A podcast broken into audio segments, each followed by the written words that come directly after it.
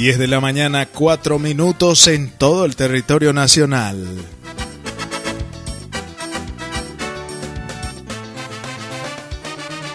Boa noite, até amanhã. Brazilian Remix TV.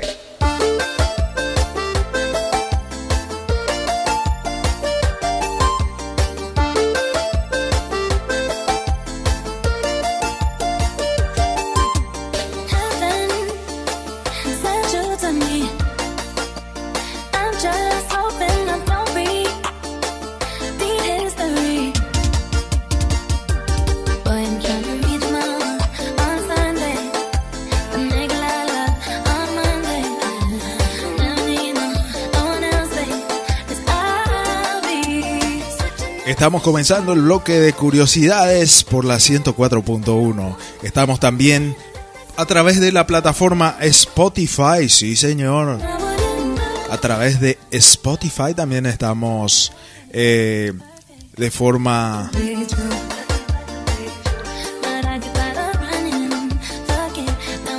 grabación en Spotify, ¿qué sería?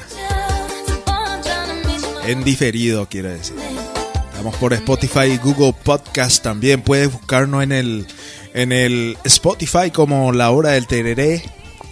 Y ahí encontrarás todos los nuestros programas, las grabaciones de todo nuestro programa. Comenzamos con la, la, primera noticia. Sí, señor, vamos a empezar con la primera noticia. A ver, a ver. Eh, ¿Se acuerdan la semana pasada cuando les hablé del hámster que se fue en la estratosfera? El hámster que se fue en la estratosfera.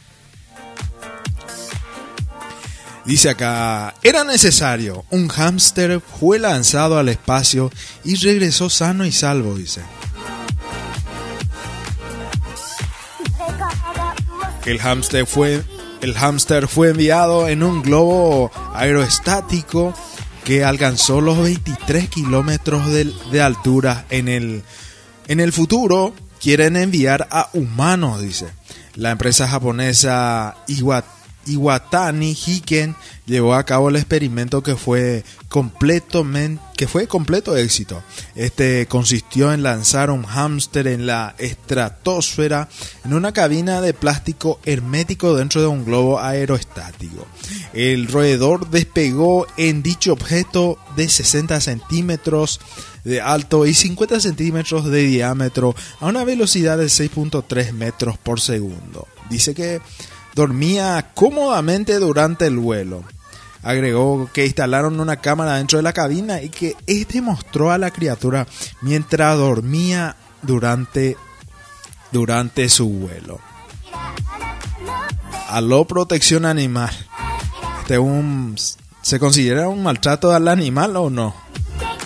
Previamente la pequeña cámara plastificada fue monitoreada durante una prueba para asegurar que la presión atmosférica, los niveles de oxígeno la temperatura fueran los mismos que en la Tierra. Por ello, la startup japonesa vio el acontecimiento como un hito en su proyecto vuelo en globo estratosférico tripulado, dice. Por último, tras alcanzar una altura máxima de 23 kilómetros aproximadamente, una hora después el contenedor con el animal aterrizó en el mar donde fue recuperado con éxito por un equipo especial, dice. El hámster goza de buena salud. Goza de buena salud el hámster, che. Qué categoría, como diría el amigo Marcy Brindis. Según de de Hokkaido Shibun Press. El próximo experimento de la firma será un viaje tripulado con una altitud máxima de 25 kilómetros, 25 kilómetros de altura. Finalmente, un portavoz de la empresa acotó que esta altura, donde las personas pueden sentir el espacio exterior, ya que se lograría ver la escurvatura de la Tierra. En el futuro, Iwatani Giken espera ejecutar más vuelos de prueba con humanos. Seguiremos realizando experimentos para que las personas puedan subir a bordo y regresar de manera segura. Tenemos más noticias, sí, siguen las más noticias. Seguimos con más noticias. Dice, y otra noticia curiosa tenemos, el software de esta sonda espacial se programó con Windows 98. 19 años después de su llegada a Marte, ha vuelto a actualizarse, mira, qué bárbaro. En Genbeta solemos hablar de el portal dice el portal Genbeta dice, solemos hablar sobre actualizaciones de software, aunque quizás esta tenga un punto más de crítica, por eso de que se trata de, de actualizar el software presente en la sonda Mars Express la cual fue enviada por la European Space Agency en 2003 a Marte para explorar el planeta rojo. De hecho, gracias a ella y a los demás avances que llegaron después, software para el Mars Express tiene un objetivo claro, aumentar la calidad y cantidad de la información captada por la sonda a través de una actualización en su módulo Marsis Marcis. Marcy, no es Ina Marcy Brindy. Eh, el compañero Marcy Brindy, un abrazo para Marcy Brindy y a don Cecilio también, aprovechando la ocasión. Marcis significa el acrónimo del inglés de Mars Advance, Mars Advanced Radar for Subsurface and Ionosphere Sounding y es que ya hacía falta, pues el software está basado en un entorno de desarrollo para Windows 98. Mira, Windows 98. Ya estamos en 2022, hace 20 años. 20 años, 20 eh, años yo sabía de Windows 98. Y una actualización de software para otro planeta. Dice, Marsis es un instrumento desarrollado por el Instituto Nacional de Astrofísica de Italia. Instituto Nacional de Astrofísica de Italia, así se lee, y que permite estudiar el subsuelo de Marte a una profundidad de varios kilómetros. La utilidad que proporciona Marsis es vital para el estudio de las capas internas de la corteza pues es capaz de identificar materiales como hielo, la tierra o rocas. Para conseguir identificar el material de capas utiliza una antena de 40 metros que envía ondas de radio de baja frecuencia al planeta y luego le reflejan en cualquier capa de la superficie o de subsuelo, dice. Qué, qué. Después de un cuanto tiempo, unos cuanto tiempo, dice. Y Acá nos dice que el por qué. Ahora, ¿por qué Marcis vuelve a las noticias? Porque después de 19 años recibió una actualización, dice, para su software que fue originalmente diseñado bajo Windows 98.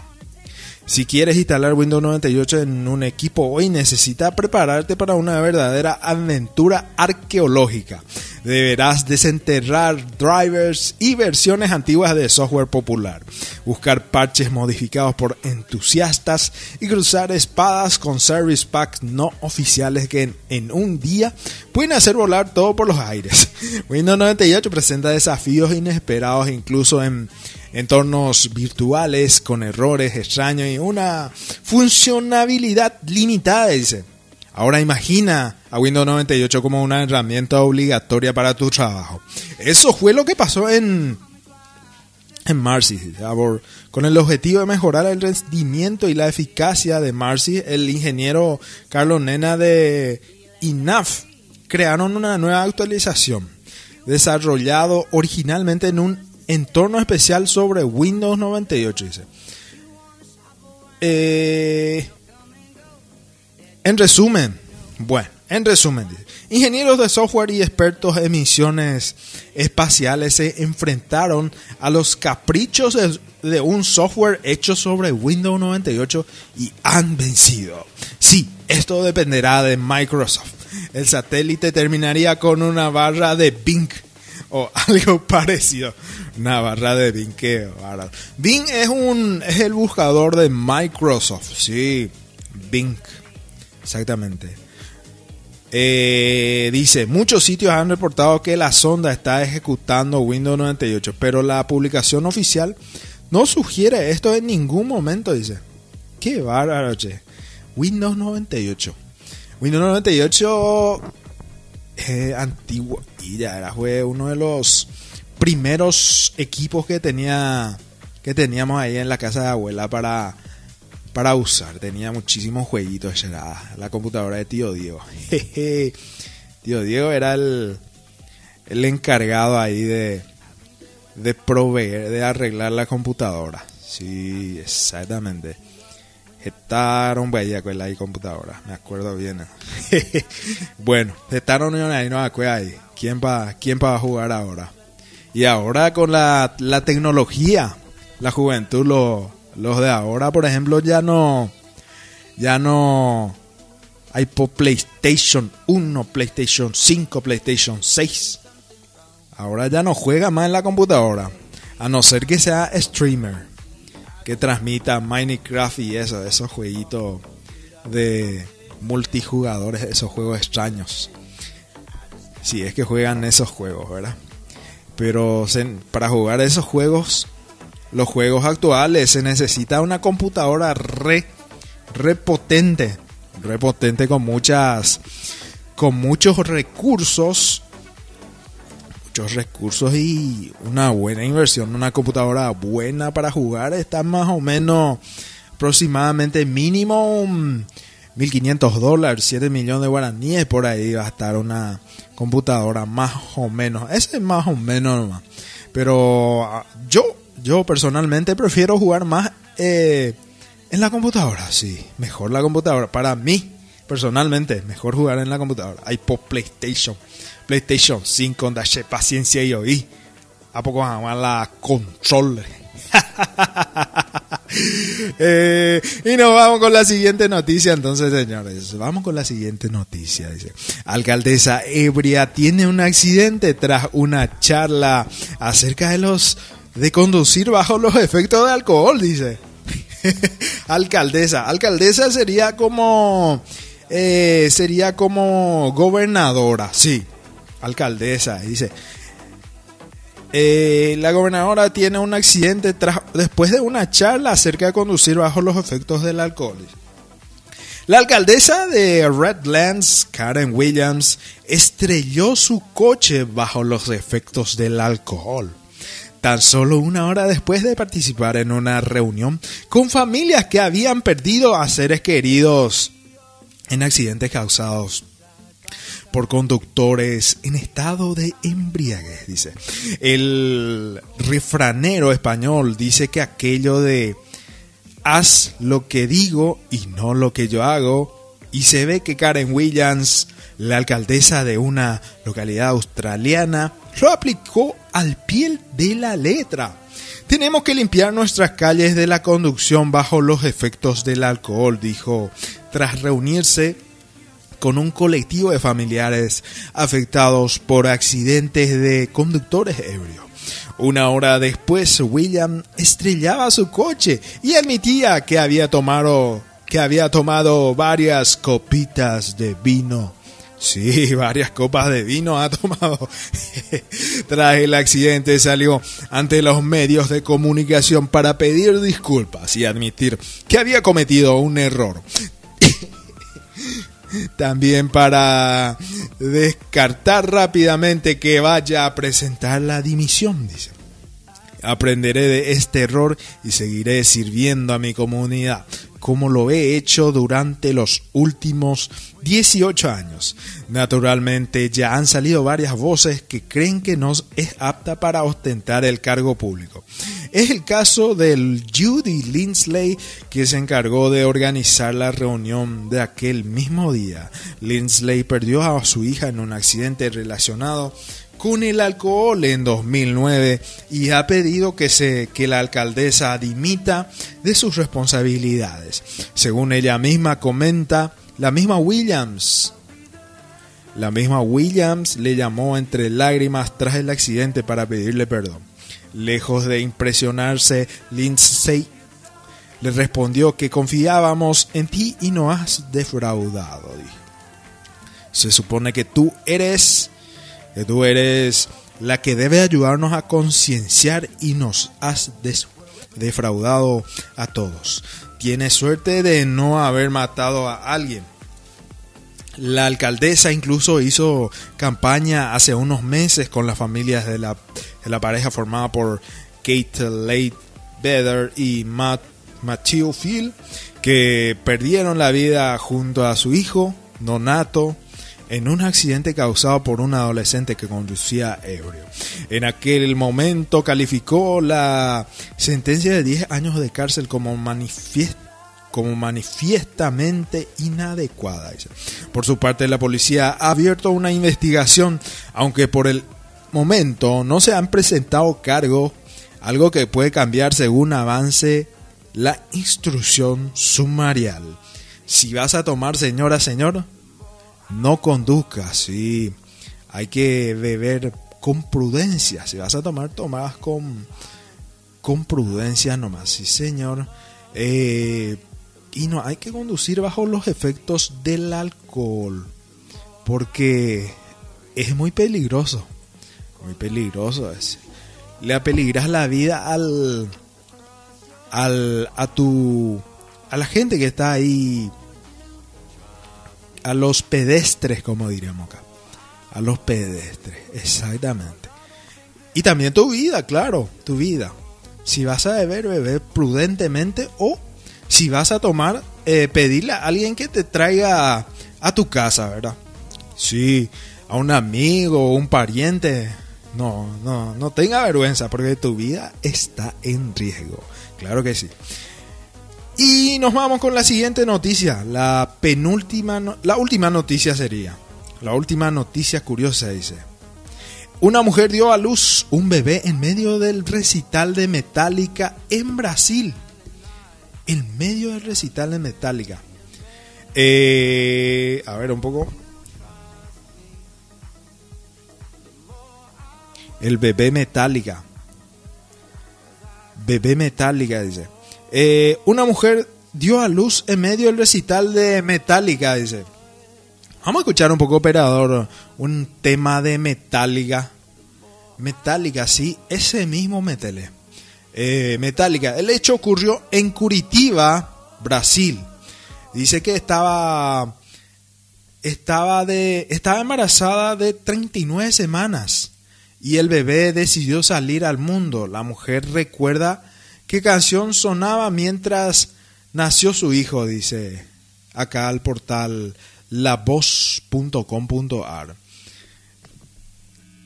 Una mujer que fue al recital de Metallica en la ciudad brasileña de Curitiba terminó terminó dando a luz en el medio del show, según informó ella misma en sus redes sociales. Y replicó el medio Consequence, dice. Metallica, ahí está Metallica. Se trata de la tatuadora Joyce Figueiro, quien estaba embarazada de 39 semanas cuando asistió al concierto del sábado y terminó dando a luz en el espectáculo. La mujer contó que se sintió bien durante los shows de apertura, pero cuando la banda subió al escenario comenzó a tener contracciones. Contracciones, qué bárbaro y rompió la bolsa mientras, mientras llegaba al puesto de asistencia del lugar. Allí parió donde no había tiempo de llegar a una maternidad. La mujer incluso recuerda la canción que sonaba de fondo cuando nació su pequeño. Se trató de esta música que está tocando de fondo. Del disco Metallica como el álbum negro, dice. Eso. En sus redes ella escribió, en cada show al que voy algo tiene que pasar, pero esta vez creo que me he superado. Luego Figueiro vino, Luan Figueiro vino al mundo el 7 de mayo de 2022 a las 23.15 horas, sacudiendo todas las estructuras metálicas. Según publica Consequence Metálica, concluirá su serie de espectáculos sudamericanos que lo trajo antes de Argentina, con tres fechas más en Brasil eh, este sería información antigua. Y nació el bebé, el Luan, Luan Figueiro nació con esta canción.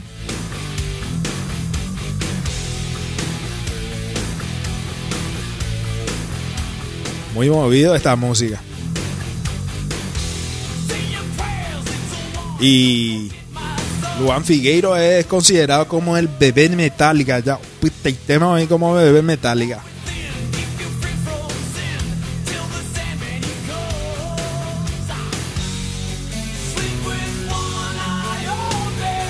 Enter Sandman.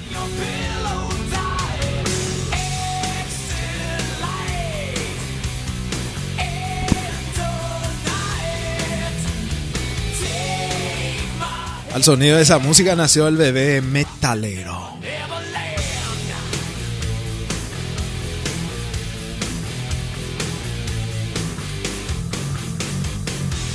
Y así concluimos el bloque de curiosidades acá en Spotify. Muchísimas gracias por la audiencia. Volvemos eh, la próxima semana con más noticias curiosas.